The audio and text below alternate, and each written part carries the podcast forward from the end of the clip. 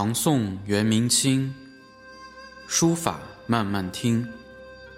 历草真行传，书法慢慢谈。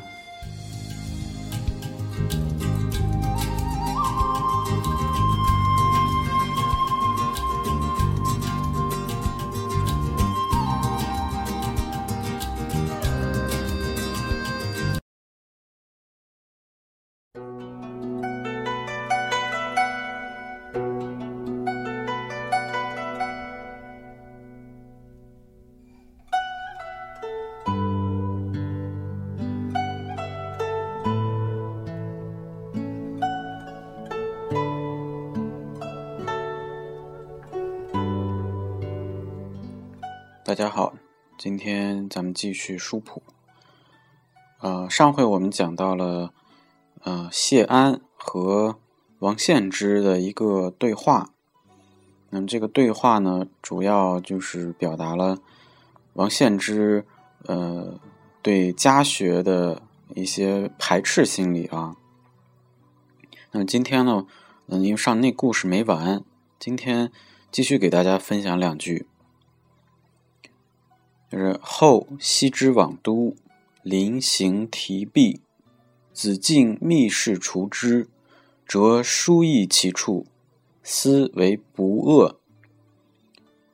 西之还，见乃叹曰：“吾去时真大罪也。”敬乃内惭，是之义少之笔终章，则专博思别。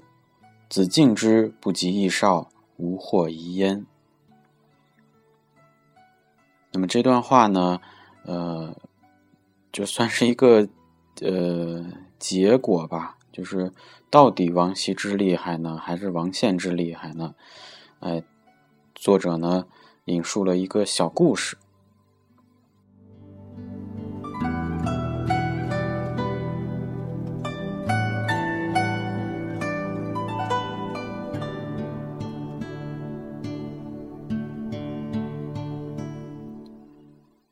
故事的开头呢是这样说的：“后羲之往都，临行提壁。”啊，就是后来呢，王羲之去城里啊，朝朝都。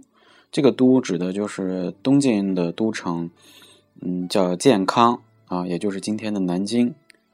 呃，在在在这里给大家复习一下历史啊。两晋就指的是西晋和东晋。西晋在前，东晋在后。那么西，我们一般说东汉、西汉或者西晋、东晋，为什么有一个方位的这个划分呢？呃，主要是跟它的都城的方位有关系。那么西晋的都城首都是洛阳，那东晋的首都呢是南京，就是当时的建康。嗯，洛阳呢啊，基本上在这个。南京的西边啊，西北方向，所以我们一般是这么这么划分，在当时呢都叫晋。临行提壁，就是走的时候在墙上写了一些字儿啊，这个就是只要你会两笔写字儿吧，就是你会有一个嗯即兴的这个书写欲望，但是因为古代嘛，尤其是两晋时期，纸的这个。普及度还不是特别高。你像王羲之条件这么好的这个家庭，也不是说随随便便拿张纸就乱呃写写两笔，所以一般呢写在墙上的这个机会也比较大。在墙上写了几行字，然后呢，王献之看到了，子敬密室除之，哎，就密悄悄的把它擦掉了。擦掉了呢，在旁边呢。把自己的字儿写上了，就折书意其处，思为不恶，哎，就是自己认为呢，还还不赖。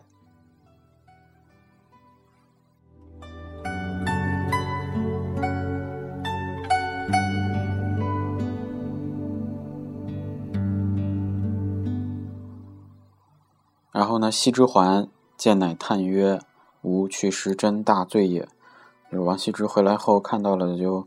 特别感慨的说：“哎呀，我走的时候真是喝多了呀，醉得厉害。”然后进乃内残，呃内残呢，就王献之感到惭愧。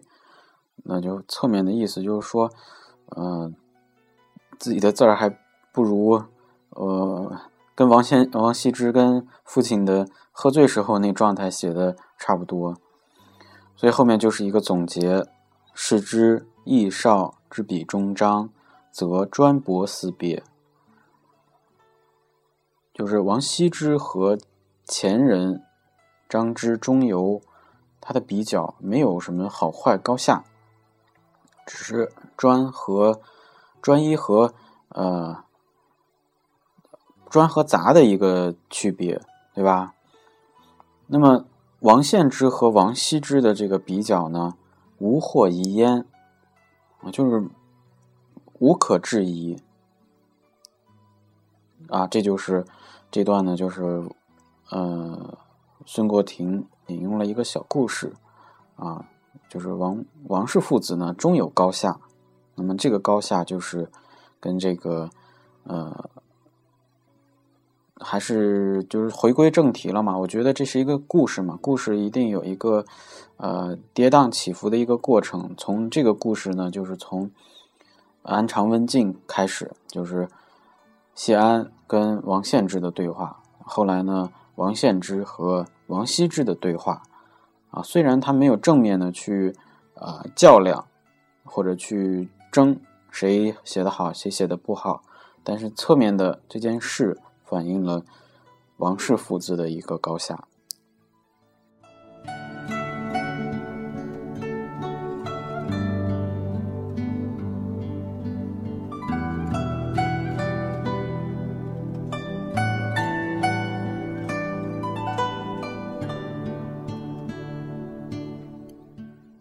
那我们这里边提到了，就是健康南京啊，往都，嗯，简单介绍一下当时的南京。这个时候的南京啊，呃，也是我觉得是历史上比较辉煌的时刻，因为六朝古都时期的南京呢是，呃，世界上，呃，第一人口超第一个人口超过百万的城市，所以它，呃，人还是比较密集的。第二个呢，就是说一下这则故事。这个故事呢是，呃，出自这个唐代叫李嗣珍的《书后品》啊里边的引述了这段故事。还有一个呢，就是羲之环。这个环呢，很多这个小孩子或者小朋友会问，为什么啊还什么是吧？其实这个就是回来的意思。啊，简洁的表达，啊，这是我们古文经常要遇到的一个问题，就是一个字就是一个意思，不像我们今天两个字儿是一个意思，是吧？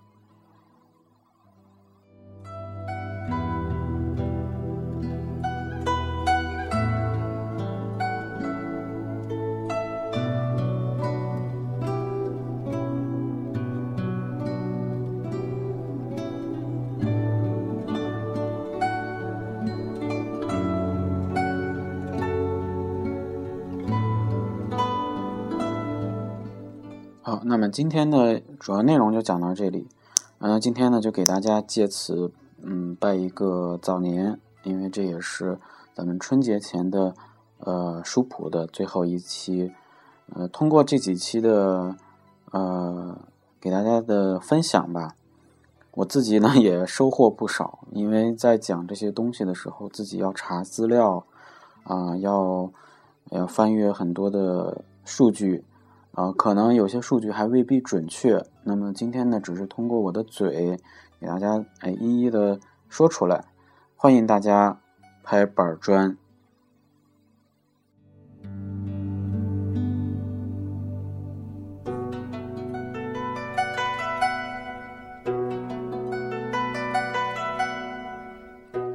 那我身边呢，很多朋友会问，哎，你为什么要弄这个书谱啊？是挺好的。我我就说，其实就是一个爱好，一个呢爱好说，呃，把知道的东西给大家分享，就好为人师嘛。还有一个呢，就是，嗯，因为我觉得就是，呃，作为一个人，呃，不管你是，呃，处于什么样的动力，我觉得好奇心是驱使你学习的呃第一动力。因为我们今天学书法，遇到的困惑，嗯，可能比古代人要多得多，对吧？我们所以我们就要。嗯，尝试去了解古代人到底是怎么一个书呃学习书法的一个状态。那么那会儿没有视频，也没有音频，只有文字，而且在战乱的或者是呃各种事件发生的过程中，又遗失了很很多东西。所以我们今天看到经典的东西，就是格外的珍贵。嗯，就在这里，因为。确实不多，我们只能通过蛛丝马迹去学习古人啊或者前人在学习书法中遇到的困惑。我相信这种困惑是嗯每一个学习的人都会遇到的。那么在找的过程中，哎，就穿插了很多知识点。你比如说古文，我觉得古文真的是很伟大的，就是字很少，哎，把所有的该说的东西情境。意思都表达的非常清楚。那还有一个呢，就是历史。我们在了解这个事件的时候，必然离不开时代嘛。啊，昨天的事情就已经成为历史，何况离我们这么远的唐代。还有一个就是文学。啊，这样这种表达一定不是一般人就随意表达出来的，它一定经过这个构思啊，然后呃。句子的这个组合，这都是非常好的。我觉得我们能有这种表达，能有这种干练的表达，这也是一种能力。还有一个呢，就是，呃，知不足。就是你在做这件事情的时候，我给大家分享的时候，啊，真的就知了解到自己有哪些点是没有接触过的。那么在准备的过程中，我自己也是学到了很多东西。所以我把这种啊做节目的感想，包括初衷，告诉大家，大家就知道哦，原来这个节目就是自然而然的。所以我也希望就是呃书法圈的嗯老师朋友们也多多做这样的电台。你看我搜这个，每次我都会搜。啊，书法两个字儿出来就只有漫谈书法，我觉得这是一个缺失和缺憾，因为我的精力也是有限的，只能做其中的一块儿啊。你比如说我讲讲书谱，可能就讲个一年半载就讲不完了。那么其他的呢，希望大家也可以多多分享自己的呃智慧，还有业余时间啊，包括自己的书写心得啊，尤其是欢迎书法家。也能做自己的个人独立电台，嗯，有什么问题呢？可以找我啊，对吧？微信可以搜，呃，放放是个微生物，这个是我。然后我在，嗯，哦，对不起，刚才说的是微博，新浪微博是放放是个微生物。微信呢，我自己也有一个公共微信平台，就是搜“放放”两个字儿，嗯，应该会出现。然后就没有了。大家呢有问题有什么想法都可以通过微信、微博给我发呃意见。呃，年后呢我会做一期大家发上来的意见的汇总，给大家一一解答一下。呃，因为年前确实有些忙乱，因为年末了嘛，没有来得及做，所以年后呢一定会跟大家把这个反馈做成一期节目，给大家去呃去说啊。另外呢。漫谈书法呢也开设这个社区了，大家也应该能看到，随时在社区留言，我呢，呃，都会，呃，一一一的给大家回复。嗯，有些大问题呢，我们可以做成节目；小问题呢，呃，如果是能只言片语能回复的，一定会回复；如果回复不了，我也会做成节目跟大家去分享。希望大家呃能从中受益，对于我来说也是一个。呃，美好的反馈。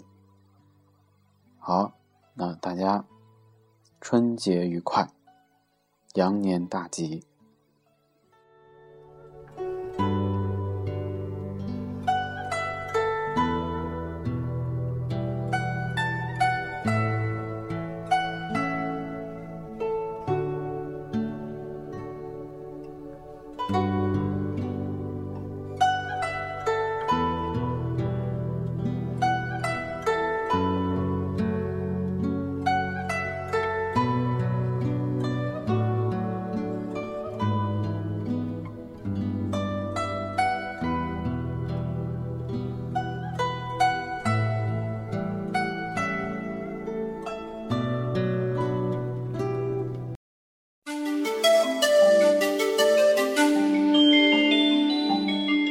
学书法，请关注学堂官方微博“五道口书法学堂”。